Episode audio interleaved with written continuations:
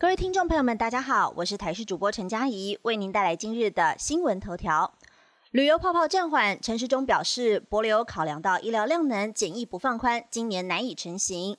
在新冠疫情的影响之下，国际旅游几乎停摆。原本传出台湾与博流渴望谈成旅游泡泡，不过中央流行疫情指挥中心指挥官陈时中今天表示，相关的规划暂缓，因为虽然我方做好了准备，但博流考量到医疗量能，不打算放宽隔离检疫措施。旅游团前往当地还是要进行七天的检疫，有困难度。虽然交通部做好了准备，但博流现在的措施相当严格。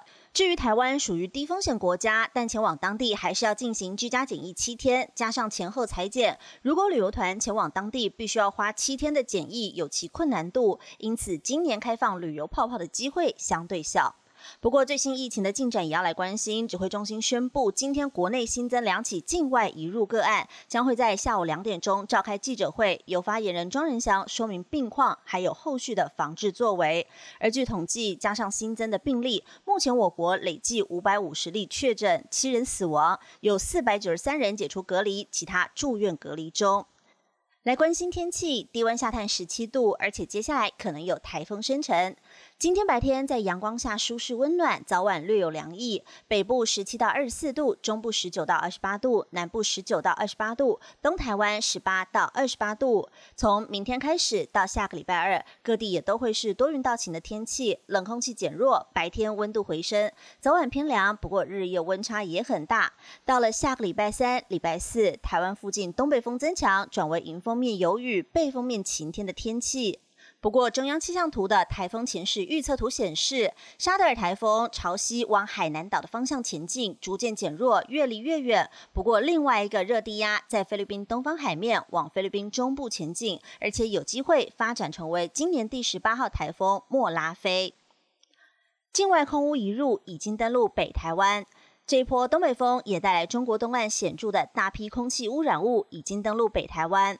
陆陆续续有不少测站将有机会达到敏感族群不健康等级。预计西半部从北到南陆陆续续空气品质转差，北部在入夜之后逐步缓和，中南部则会持续到周末，这两天都要多加留意。生理期并非原罪，立法院一读取消女性生理用品营业税。女性朋友每个月需要的生理用品被苛征加值型营业税，并不合理。因此，立委提出加值型及非加值型营业税法第八条条文修正草案，主张减免对卫生棉、卫生棉条、卫生棉垫以及月亮杯等女性生理用品苛征的加值型营业税，以减轻女性生理期额外的财务负担，并且落实两性平权。该案在立法院已经完成一读。政府不应该对生理期所需用品课税，应广纳取消生理用品营业税的声音，将生理用品视为民生用品纳入免税商品之一，才是比较合理的修法方向。而这一次修法，不只是减少女性购买生理用品的经济负担，更大意义在于彰显两性的平等意识。本节新闻由台视新闻制作，感谢您的收听。更多内容也请锁定台视各界新闻以及台视 YouTube 频道。